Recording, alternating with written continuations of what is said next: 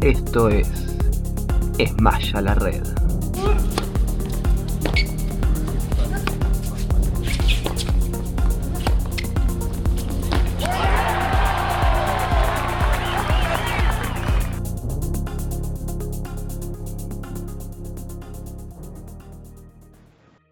Bienvenidos y bienvenidas para todos a este nuevo episodio de Smaya la Red. Tengo el, agrado de, volver a encontrarme con ustedes, de volver a tocar un tema lindo, de contar una historia y bueno, espero que para ustedes sea igual de atrapante e igual de entretenida como lo es para nosotros.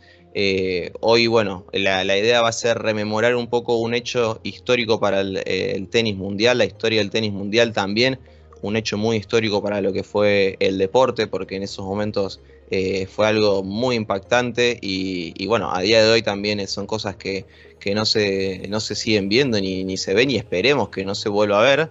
Eh, bueno, y el tema del que vamos a hablar en el día de hoy es de Mónica Celes, de, su accidente que sufrió en el año 1993, que fue apuñalada por un, por un fanático de, su archirrival. Luego, bueno, eh, empezaremos a, contar más detalles. Eh, y con quien tengo el gusto de hablar y quien será el encargado de contarle todos estos detalles que les gusta, eh, mi compañero y mi amigo Fernando Murciego. ¿Cómo estás, Fer?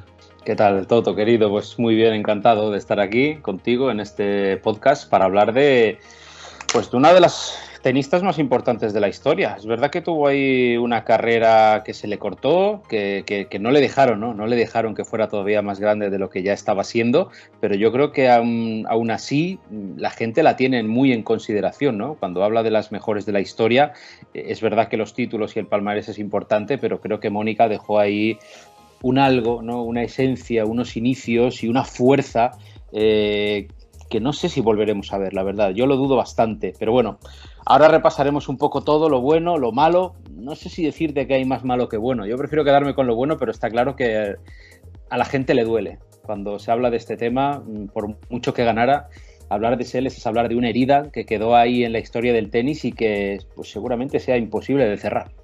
Sí, sí, un hecho, la verdad, eh, lamentable y raro, porque bueno, esto no, sucedió muchas veces en la historia del deporte. Eh, eh, un hecho de, inseguridad también así tan grande y algo que podría haber terminado una tragedia aún peor, podemos llegar a estar hablando de, lo que sucedió como accidente, pero podría haber sido tres veces peor. Sí, eh, claro, es que accidente suena como algo aleatorio, ¿no? Algo que, ups, pasó, pero tuvo poco de accidente, o sea, realmente fue, fue un ataque, o sea, fue... Eh, no sé cuál era la intención del amigo Gunther Parche, que es así como se llamaba, el, loquito este alemán, un tarado mental, es la, mejor manera que tenemos de, etiquetarlo, pero sí, se plantó en un torneo en Hamburgo del 93, eh, mitad de un partido, cuartos de final, Mónica Seles estaba en el banquillo y pues no fue solo al estadio, fue con un cuchillo de 22 centímetros, entonces eh, muchísimo peligro. Solo le clavó 4 centímetros, y digo solo entre comillas, pero la propia Mónica, pues cuando lo cuenta, pues lo cuenta con todavía con el susto, ¿no? Porque se quedó muy poquito, a muy poquito de darle en la columna vertebral, lo que eso hubiera originado, pues no lo sé si quedarse en una silla de ruedas, si algo más grave, pero bueno, ella cuenta que justo cuando le da, claro, esto igual tiene que ser más visual, justo cuando le da la cuchillada, ella, por lo que sea, el destino quiso que se estaba yendo hacia adelante para beber agua o sea, eh, eso sí que fue fortuito, ¿no? Eso es como que, bueno, vas a tener un acto horrible, pero te voy a salvar aquí, porque voy a hacer que estas dos cosas coincidan y que justo sean solo 4 centímetros. Si hubieran sido más, pues en el, en el, hospital le dijeron que igual no estaba allí para contarlo. Pero sí, fue algo que cambió la historia de Mónica Seles y la historia del tenis, lo has dicho Toto, porque a partir de ahí es cuando surge una revolución de que el circuito dice esto no puede volver a pasar y empieza a haber seguridad en las pistas, ¿no? Un deporte tan de caballeros, tan blanco, tan elegante, donde nunca pasa nada malo, pues nos dimos cuenta que locos puede haber en todos los lugares y a partir de ahí pues se pusieron ya seguridad y se pusieron una manera de proteger a los jugadores, ¿no? Y aún así han seguido pasando cosas, no tan graves, ¿no? Pero no sé cuándo fue, hace unos meses, recordé cuando en la final de Roland Garros 2009, entre Federer y Soderling, entró, además era español, es que fíjate, era eh, un catalán que se llama Jimmy Jump, ¿no? que se hizo famoso aquí en España por ir a los torneos con una barretina, que es un, sombrero rojo, que se usa allí en Barcelona, y entra a los espectáculos para ponerle ese sombrero a alguien. Claro, si se pasa aquí en España, pues nos reímos, pero ¿qué sabe Federer quién es Jimmy Jump? Y ese vídeo está en YouTube y, cuando lo veo digo, ostras, qué susto que se da. Luego acaba ganando, pero solamente del susto de decir, ostras, este yo que viene a por mí corriendo, ¿qué quiere? No pasa nada, pero claro, yo, yo ya voy más allá y digo, ¿y si ese loco es otro parche? Es, es otro enfermo de la cabeza. Entonces, sí, hay seguridad en el tenis a partir de allí, pero todavía hay que ir con cuidado porque es que nunca se sabe quién puede tener un riego de menos y, te hace una liada de estas y, cambia el curso de la historia. Es que lo tenemos claro nosotros también viéndolo por parte de, desde adentro de los torneos, lo que, lo que se puede llegar a ver, eh, lo, que puede, lo que se puede llegar a ingresar a un, estadio y lo fácil que puede llegar a ser eso también. Eh, no se puede, se puede avanzar sin importar la seguridad que haya. Sí, yo creo que el ser humano confía mucho en el ser humano, eh, que no va a pasar nada, ¿no? Pues claro, es que cuando tú tienes que dar entrada a un estadio a 10.000 personas, pues hacer bien tu trabajo es más complicado que si entran 200, ¿no? Entonces, eh, el ser humano confía en el ser humano, pero mm, ya lo dijo Hobbes, que también eh, el, hombre es un lobo para el hombre, ¿no? O sea, que somos a veces nuestro, nuestro principal enemigo. Y sí, a ver, tampoco nos podemos volver locos pensando esto, ¿no? De, que puede haber alguien que vaya a dar eh, un susto a otro, pero hay que tener cierto control en esas cosas porque las grandes leyendas generan eh, grandes aficionados en su mayoría, pero también pueden generar algún que otro enemigo, ¿no? Alguien que no esté feliz con los triunfos de, cierto deportista. Y esto fue el caso de, de es el mejor ejemplo, ¿no? Un aficionado de Steffi Graf, aficionado, es que aficionado se me queda corto, un enfermo, un enfermo de Steffi Graf que le mandaba cartas mensuales, que le ponía somos amigos. Ese accidente o es o tan trágico pero viste que cuando algunas veces el artista fallece, como que aún más eh, su legado empieza a tener más renombre. Justamente lo que vos decías, leí hace poco que Navratilova comentaba que, si no hubiese pasado lo que pasó, ella hubiese roto todos los récords. Y, es cierto que, o sea, desde que arranca con ese Roland Garros, después sigue en, su, hace un cuarto de final en Wimbledon, hace en US Open tercera ronda, pero en el 91 92 y 93 está ausente de Wimbledon eh, en el 91 y en el 92 hace final, entonces de 7 de siete torneos gana 6, gana 6 de manera consecutiva y hace una final de, Wimbledon, o sea, no, no bajaba de la final en, los últimos 7 Grand Slam que, que había participado antes de, lo que sucedió. Había hecho 3 Australia seguidos, 3 Roland Garros seguidos, ya tenía 2 US Open y se había quedado a nada de, ganar los cuatro Grand Slam de un año. Eh, estaba, estaba en un momento que, que se notaba de que parecía que iba a ser su reinado o que por lo menos había desplazado a quien tenía en ese momento el reinado. Justamente em, la, alemana, Steffi Graf, era quien había llegado para los finales de, los 80 y tenía 186 semanas de manera consecutiva más o menos para tomar dimensión, creo que es la, misma cantidad de semanas que tenía Federer para cuando Nadal, para cuando Nadal le, saca el número uno, me parece. Estaríamos hablando de casi cuatro años. Y ahí es cuando, cuando bueno, con, una joven edad eh, se, les va y, le, quita, le quita el reinado a, a Steffi Graf. Y déjame preguntarte, Fer, ¿De dónde, ¿De dónde sale ese fanatismo que conocemos de, leerte en punto de break o que tenés hacia, hacia Mónica? Pues es curioso porque mm, por mi edad no la vi jugar. Yo tampoco fue, eh, fue un chico que empezó a seguir el tenis muy, muy joven. Aquí en España, pues tampoco se ha dado mucho tenis, quitando la final de Roland Garros, que sí que la daban en abierto, eh, no, no había mucho tenis, ¿no? Hasta que llega Rafa y obviamente ya pues se expande. Pero yo me imagino que fue pues en el típico vídeo que ves de momentos más importantes de la historia, ¿no? Pues si te sale pues el Borg McEnroe del 80, eh, te, sale el récord de Sampras, ¿no? Pues te sale, no sé, el, el golpecito de Chang por abajo, esos momentos que se quedan y, y seguramente que vi el de Mónica Seles, ¿no? Y claro, eh, eso es lo que me dio pena, de una jugadora tan grande que lo que quedó de su carrera fue ese ataque.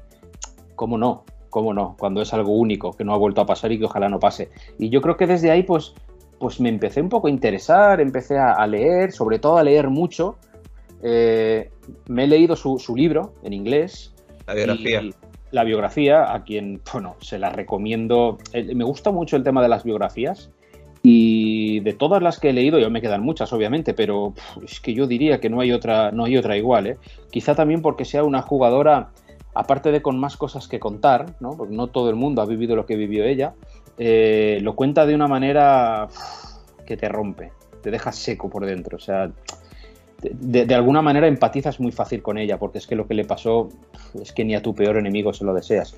Entonces, pues a partir de ahí vas leyendo, vas viendo, te vas empapando y la verdad que es una jugadora que si, nos metemos en foros o en noticias, todo el mundo la quiere.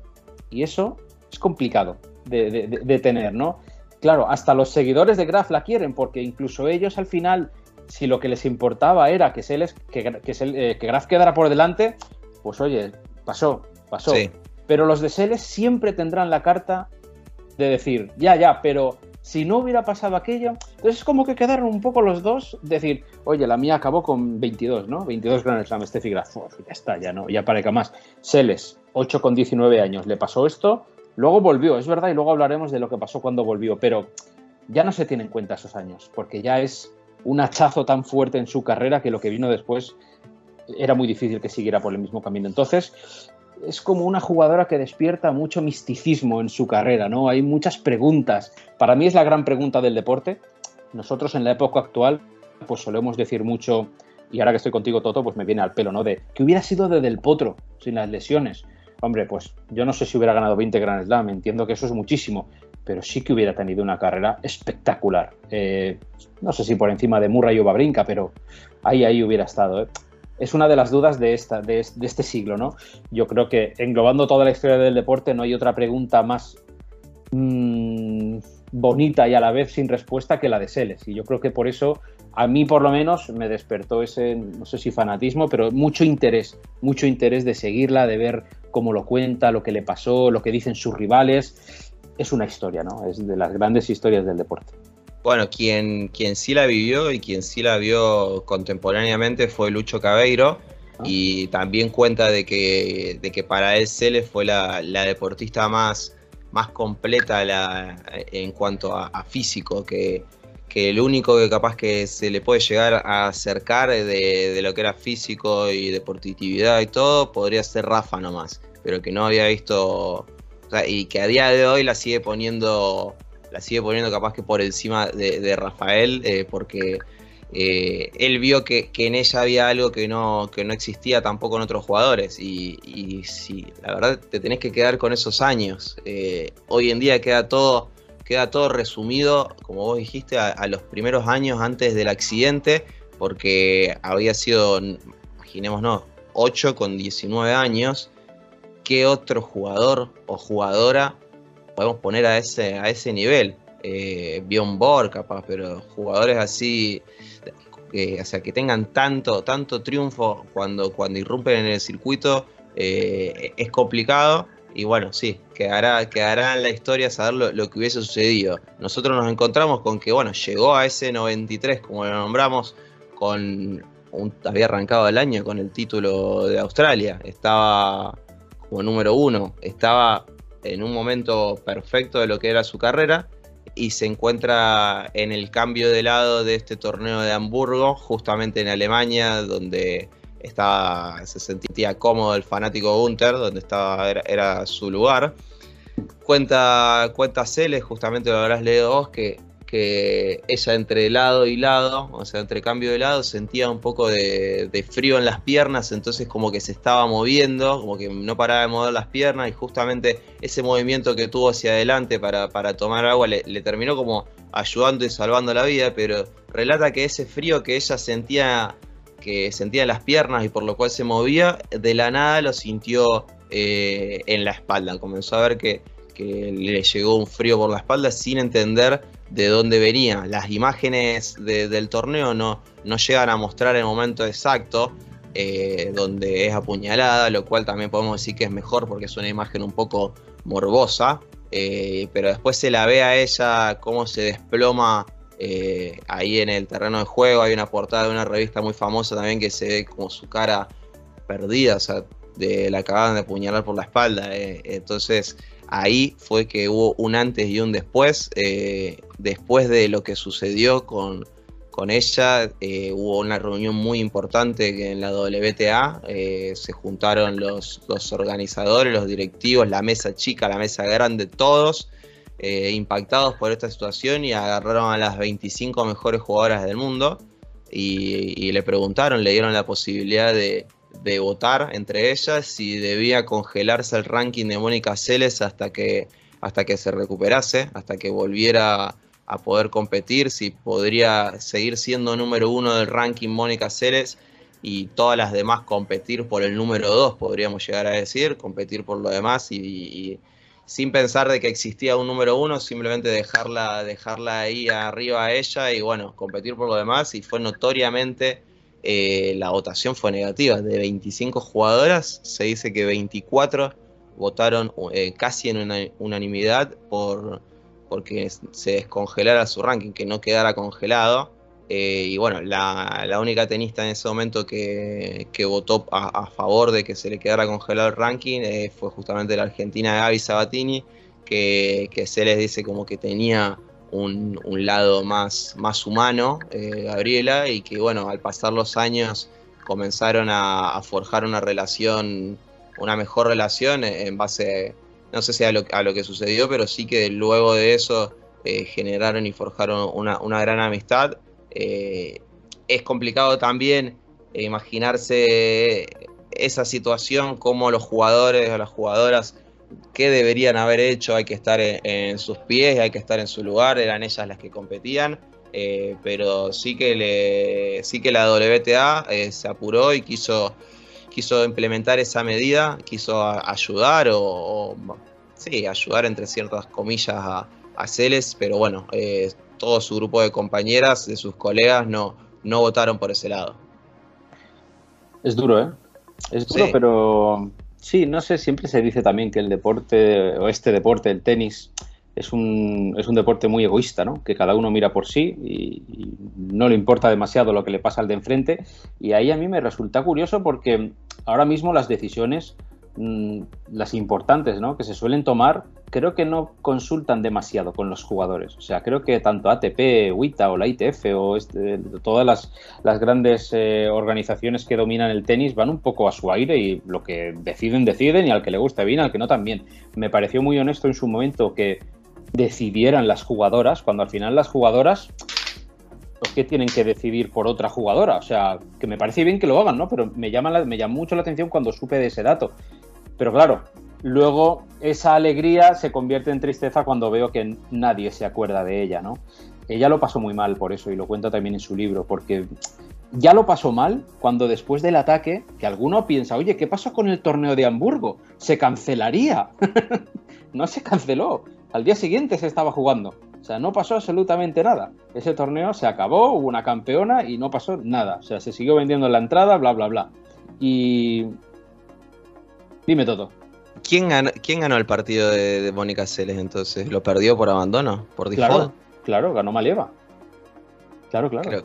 sí, sí, es, es, es una locura. O sea, que en tu propio torneo, en tu propio lugar donde estés organizando, suceda eso y después haz de cuenta que no pasa nada las entradas, amigo. Hay que, ya, si ya estaban vendidas, había que, darle al público lo que quería. Pues bueno, aquí es, otro ejemplo, ¿no? Es distinto, pero sí que es verdad que Sabatini, pues otra jugadora a la que años después, o ahora, ¿no? La gente que igual no la vio jugar, pero sí se nota esa sensación de, ostras, ¿por qué la quiere todo el mundo? Pues por cosas así. Tan sencillo como eso, por cosas como esta, que seguro hay cientos de ejemplos de, diferentes hablando bien de Sabatini. Y yo creo que con Seles, pues es un poco, lo vimos. en ese momento, no sé por qué nadie estuvo de su lado, todas votaron en contra y Sabatini se abstuvo, no quiso decir nada, pero bueno, ya es algo. Y ella cuenta que se notó sola. No digo que eso hubiera cambiado lo que, lo que pasará después. Al final cuando llega al hospital y le dicen lo que tiene, ella obviamente está en shock, ¿no? Como todos estaríamos así sin creer todavía lo que ha pasado, y aparte de la herida, aparte de lo que repercutía en el hombro y la rehabilitación que tenía que venir después, el objetivo era volver a competir más o menos pronto, en agosto. O sea, le dice el doctor que si todo va bien, esto se produce en abril, si todo va bien, en agosto ya está jugando el US Open. Pero ya ahí es cuando ella empieza a ver, ostras, si me vuelve a pasar, ostras, mis compañeras, fíjate lo que acaban de hacer, ostras, el tenis que yo tanto amo y que llevo haciendo toda la vida, de repente me doy cuenta que es un negocio, que en Hamburgo se sigue jugando, que aquí nadie se acuerda ya de mí. Imagínate el dolor que tiene que ser para Seles ver ese Roland Garros que había ganado en las tres últimas ediciones, lo ve desde su casa y ve a Steffi Graf levantando el título. Steffi Graf, que había ganado dos Grand Slam en los últimos dos años y que en el 93 nada más se les se quedan fuera de juego, gana Roland Garros, Wimbledon y US Open. O sea, es decir, la, la pelea que estaban teniendo no solamente desaparece, sino que todo lo que le estaba quitando a ella de títulos todos vuelven de golpe con Steffi, ¿no? Que es verdad que antes de llegar Seles, el dominio de Steffi en el circuito era igual. O sea, era lo mismo, lo ganaba todo. Ganó todo en el 88, en el 89 ganó casi todo, creo que solo pierde Roland, solo pierde Roland. Y en el 90 eh, ya ahí empieza a perder con, con Seles, ¿no? Pero creo que Mónica pagó también eso. Y juntando fantasmas de aquí y de allá, fue lo que, lo que hizo que al final estuviera mucho tiempo fuera. Creo que fueron dos años, ¿no? Fueron dos años sin jugar a tenis y eso el cuerpo lo paga. Sí, también eh, el estrés hay, hay, que acordarse de esto, o sea, todo lo que puede llegar a ser la depresión que le generó eh, el accidente esto. Eh, y pensar, yo sigo con lo del accidente, claro, no, no, no puedo cambiar de palabra porque es, es si, si, lo querés llegar a pensar lo que hizo este, este psicópata no tiene, no tiene lógica. Eh, es de un asesino de una serie de, Netflix, de un estadounidense que mata por matar, ¿viste? No, esa cabeza es impensable. Y después todo lo que le lleva eh, lo que fue el juicio, porque ahí también es, o sea, ni bien sucede, a, Parche lo, lo, meten detenido, pero lo meten detenido por seis meses.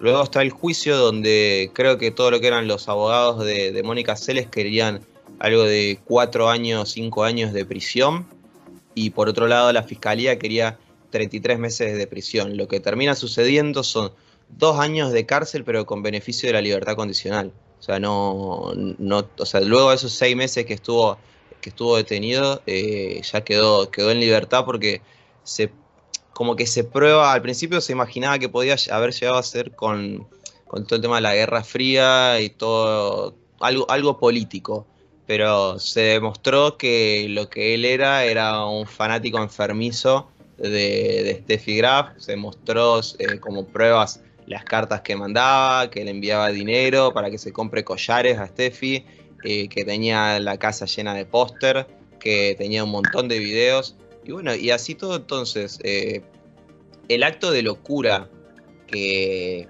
fue premeditado, para él fue premeditado porque nadie se llevó un cuchillo o esa idea no, no surge así de la nada, estaba comiendo en el, en el torneo, agarra un cuchillo de ahí y se lo clava. No, no, eh, esto ya fue, fue al torneo, fue al lugar del hecho, ya sabiendo lo que, lo que quería hacer. Eh, dijo eh, Parche que no quería matarla, que si la hubiese querido matar se la hubiese clavado en el cuello. pero, pero bueno, escuchemos lo que estamos diciendo. Entonces, bueno, Celes también tuvo que vivir con eso, siente que fue una injusticia bárbara también lo he leído extractos de, su libro donde dice que, él hace su vida normal, que él luego ya tenía la posibilidad de, vivir de manera normal, más que nada de todos estos últimos años, y ella tenía que vivir con toda la tragedia, todo en la cabeza, el nivel de depresión que le conllevó también, entonces fue algo muy duro eh, para esos años. Esto pasa en abril del 2003, del 2003, del 93, entonces todo ese año no juega, como bien dijiste. Todo el 94 tampoco juega, para nada. Y el 95 eh, es cuando regresa, pero no tampoco regresa en enero, febrero. Se pierde también la, mitad del año. Entonces estaríamos diciendo que son casi poquito más de dos años, dos años y unos meses fuera del circuito de manera totalmente eh, profesional o, a ese nivel. Y cuando vuelve, ¿cómo vuelve, Fer? vuelve a lo grande.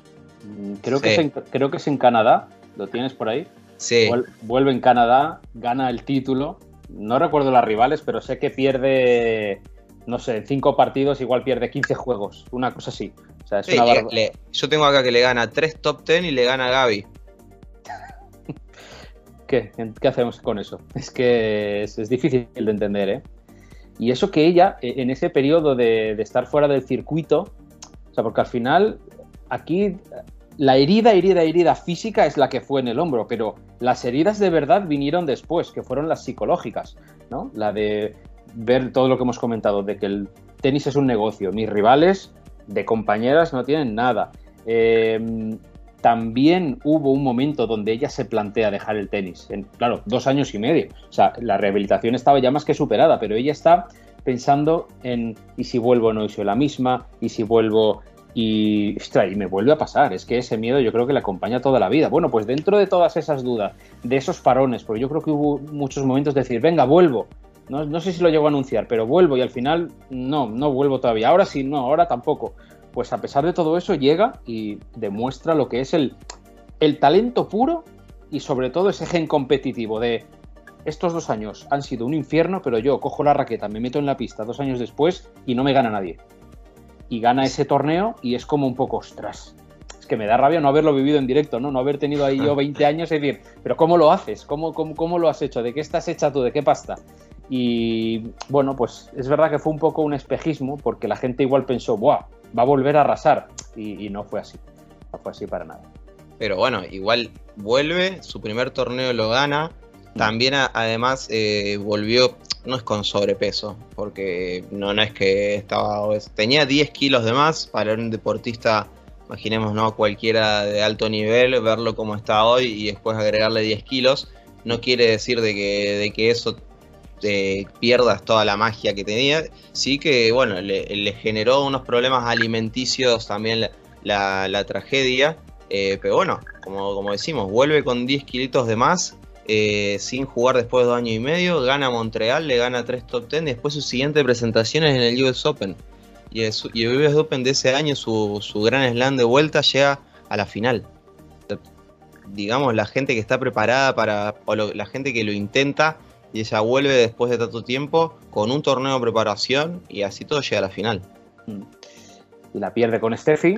Eh, y te puedo decir que es la primera final es la segunda final de Grand Slam que ella pierde, porque antes del ataque solo perdió una, que fue Wimbledon 92, también con Steffi, pero ahí también podríamos indagar un poquito, ¿no? De por qué perdió esa final. También tiene su historia, el tema de los gritos. Eh, Seles era una jugadora, hay que reconocerlo.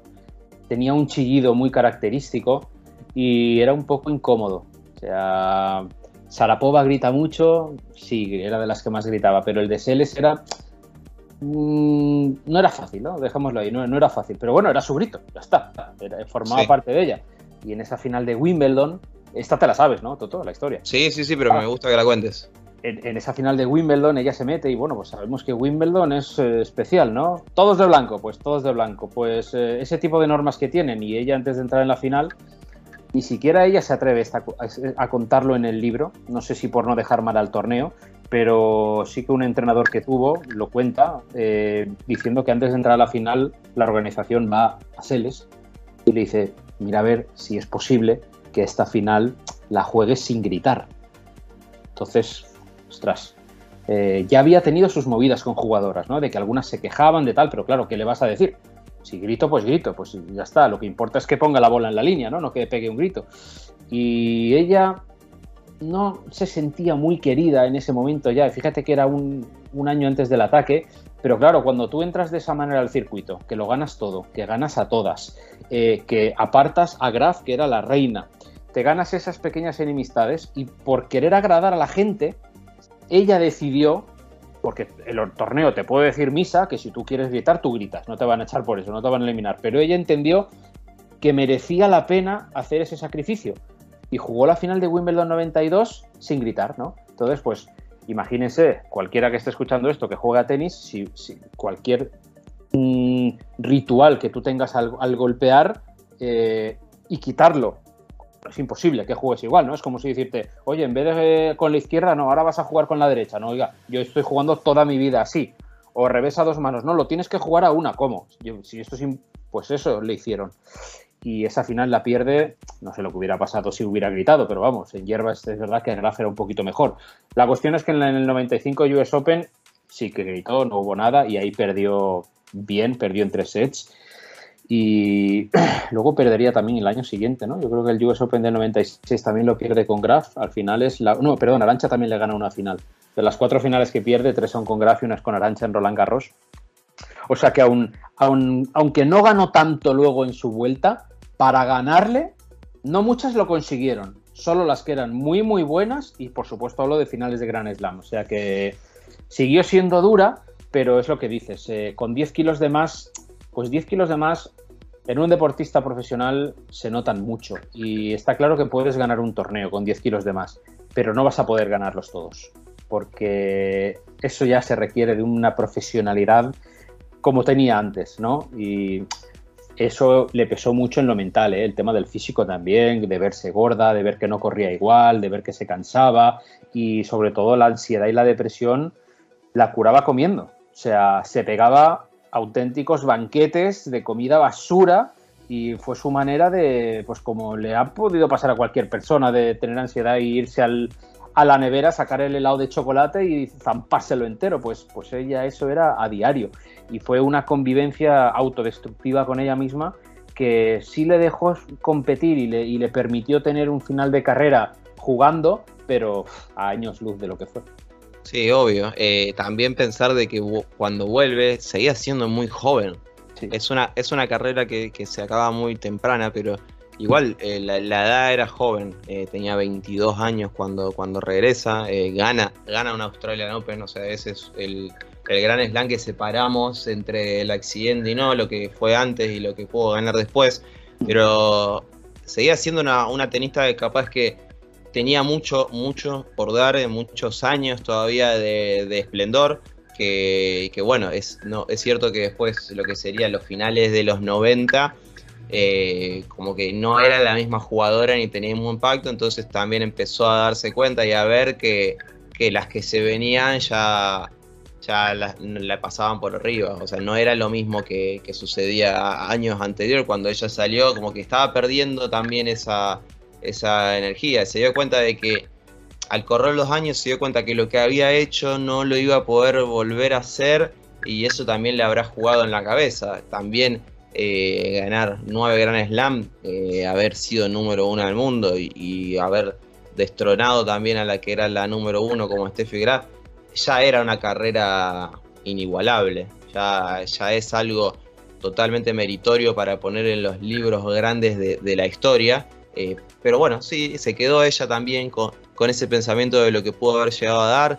Llegó a varias semifinales después de Grand Slam, ¿sí? perdió cuatro semifinales, perdió tres, tres finales también, como, como decís, luego del accidente, muchos cuartos de final. Eh, pero bueno, se encontró que hasta el 2002 llegó a, lograr una semifinal de la, Australia, de la Australia Open. Eh, entonces ya era otro tenis ahí, imagínate situémonos en lo que sería el 2002, capaz algo más lleno de con las hermanas Williams, muy próximo a lo que sería la aparición de Yarapova, nos encontramos a Davenport, Mary Pierce, Moresmo, ya nos encontramos a otra, otra camada de jugadoras lejos de las que ella se había enfrentado hacía 10 años, pero así todo, eh, el tenis le, daba para estar ahí. Ese, ese 2002 hizo semifinales de Australia y cuartos de final de los demás de los demás grandes Slam. Entonces, si lo, también si lo analizamos a día de hoy, ¿qué, jugadora también tiene algo así de, una regularidad tan grande para llegar a la segunda semana de todos los torneos o perder en, la instancia de los ocho mejores? No hay muchos y, ella lo, logró conseguir muchos años después de, su aparición. Eh, entonces también denotaba de, que la magia estaba y era algo que estuvo siempre con ella. Sí, eh, es que era tan buena que aún no estando en las mejores condiciones, pues era capaz de, ser regular, ¿no? Claro, eh, esos resultados que me has dicho, pues ese 2002, ¿no? Semis Australia, cuartos, cuartos, cuartos, cualquiera lo firmaría. Claro, el problema era de lo que venía, era de que ella tenía una expectativa tan alta, ¿no? De que cuando tú has, cuando tú has bordado el tenis, cuando tú has dado torneo tras torneo sobresaliente y cuando no matrícula de honor, esto te sabe a poco. Entonces, mm, sí, ella siguió peleando con sus miedos. Yo creo que ella fue su, principal enemiga, no tengo ninguna duda. En el libro lo cuenta de partidos y partidos que pierde porque mentalmente no estaba bien, porque en los momentos delicados ya no los afrontaba de la misma manera, ya fuera por un tema psicológico, por un tema físico, todo se juntaba, ¿no? Pero mm, sí, ahí siguió. Eh, es muy curioso porque el último Grand Slam que juega, que es el Roland Garros de 2003, es el único de toda su carrera en el que ella pierde en primera ronda. O sea, no sé si lo hizo adrede como diciendo, el día que yo pierda en primera ronda de un Grand Slam, esto ya para mí va a ser insoportable. Bueno, pues nunca en su vida lo hizo y justo el que perdió, que además fue por lesión, acabó siendo el último. Es verdad que luego creo que pasaron tres años o cuatro años o más, hasta 2008. Estuvo cinco años dándole vueltas, creo que la gente decía, bueno, ¿se ha retirado o no se ha retirado? Un poco como Jankovic, que Yelena Jankovic hace una semana dijo que sí, que estoy retirada, retirada. luego oficial, bueno, está bueno, lleva sin jugar 16 años, ya lo sabíamos, ¿no? Pues con, con Seles pasó un poco igual. Ella creo que en los dos primeros años, tres, sí que tenía la, idea de volver, pero ya los dos últimos ya era un poco el miedo a, anunciarlo, ¿no? A decir, venga, lo hago oficial, tal. Entonces, pues sí, fue una manera muy curiosa de acabar, ¿no? Como diciendo, bueno, pues ya me superó todo esto, ya hice lo que hice, no soy capaz de, o no voy a ser capaz de, de alcanzar ese nivel de tenis tan perfecto que todas, y repito, es que ni una de sus rivales contemporáneas han cambiado ese titular cuando se les ha preguntado, y mira que fueron una camada impresionante, Sabatini, Arancha, todo ese grupo, oye, ¿quién fue la mejor que te enfrentaste? Todas dicen, yo nunca me he enfrentado a alguien como Seles. Entonces, sí, claro, yo preferiría tener títulos de Gran Slam a estos halagos, pero oye, también cuentan, también son muy importantes, ¿no? De que aunque sea años después, creo que ha podido reconciliarse un poco, primero consigo misma, luego con el circuito mm, y sobre todo con esas rivales con las que compartió, fueron pocos años del tenis de máximo nivel, pero creo que todos, todos pudieron ver quién era Mónica Seles y, y aunque no lo pudimos ver hecho realidad, pero sí que intuimos lo que hubiera sido de abril de 93 hacia adelante. Mm, habrá gente que no lo compre, porque esto nunca se puede saber, pero yo insisto, antes del accidente, nueve finales de Grand Slam, ganó ocho. Después del accidente, solo cuatro finales, ganó una. Ahí hay algo que le impidió, por múltiples motivos, que le impidió volver a ser las L's de siempre. Así que, pues esa pregunta quedará ahí, Toto. Y mira, mira el dato este de, de después la vuelta, vos nombraste un título de Grand Slam, tres finales y bueno, sumando a ese título de Grand Slam, son 21 torneos que logra una vez de que, vuelve. O sea, simplemente armemos esa carrera de, como si fuesen dos jugadoras distintas. Pero imagínate, una final, un título de Grand Slam, tres finales y otros 20 títulos. O sea, Delpo tiene 21 títulos. Y también, viste, hablamos de lo que hubiese sido. Y bueno, eh, ya con esa carrera te la firma cualquier, cualquier jugador o cualquier persona que amante del tenis sabe que esos números son impactantes. Y bueno, sí, Fer, y no nos quedará otra que seguir viendo y pensando lo, que podría haber sido. Nos quedará la, duda eterna eh, y nos quedará la posibilidad, por suerte, de enganchar eh, todos los highlights que podamos ver eh, en YouTube, todas las finales que podamos encontrar. Y también, como vos recomendaste el libro de ella, es muy bueno leer en testimonios propios lo que le sucedió a ella. Antes del ataque creo que ya tenía 32 títulos. O sea que si se hubiera retirado con 19 años, ya hubiera tenido palmarés para competir con bastantes, bastantes jugadores. Sí, yo, yo me quedo con, de todas esas anécdotas, me quedo con una de cuando era, de cuando era una niña, que, que me contaban sus entrenadores allí en, cuando estuvo en Boletieri, eh, cuando ella decide jugar todo a dos manos, que ahí también es algo histórico, o sea, es la única jugadora en toda la historia que ha conseguido ser una leyenda jugando a todo a dos manos. Cuando siempre los profesores te dicen que no, que no, que esto no va bien, que tienes que tener tal, bueno, pues ella lo hizo. Y me contaban que cuando entró a la academia, yo no sé, tendría 13 años, 14 años, que le ganaba a todos los de la academia, incluidos los hombres. Una niña de 14 años que entra en Boletieri, donde estaba Courier, Sampras, Agassi, bueno, eh, no sé, a mí ese dato es el que digo, bueno, pues ya, ya está, yo con esto ya, me has convencido. Con eso y con el cariño que se le tiene, eh, pues ahí, ahí lo dejamos todo. Es una historia, ¿eh? Para mí es una de las grandes historias. Gracias por invitarme a, repasarla. La verdad que siempre es emocionante recordar estas cositas y mm, que no vuelva a pasar algo así. Eso es lo que deseamos. Sí, no, y gracias a Offer también por, contar con, con los detalles, con la pasión que, siempre le pones. Eh, y contanos, contanos a mí y a todos dónde te podemos seguir y dónde te podemos escuchar. Ahora yo estoy en España, tengo un televisor acá, ¿qué pongo? Pues no pongas las noticias porque no, no contarán nada bueno. Pero bueno, pues si quieren sobre todo leer, que yo creo que es donde más disfruto, que es contando historias con el ordenador, escribiendo, es el punto de break. Y yo creo que ahí encontrarán buenos relatos y, mucho tenis. Yo creo que ese es el principal y mucha pasión también por parte de todos los, todos los chicos de ustedes de Punto de Break. Sumamos a, la banda nuestra de Bea Tenis. Hay mucha pasión en el tenis y, mucha buena onda. Estamos loquitos, no como Hunter, es otro tipo de locura y bien llevada, bien enfocada, pero desde luego que tantas horas como le echemos a esto siempre nos parecerán pocas. Así que un placer, amigo, de estar aquí contigo. Bueno, muchas gracias Fer y le, agradecemos a todos los que hayan escuchado este podcast y nada, que se queden sintonizados y que vean, escuchen el anterior y queden expectantes de lo que se va a venir. Muchas gracias para todos.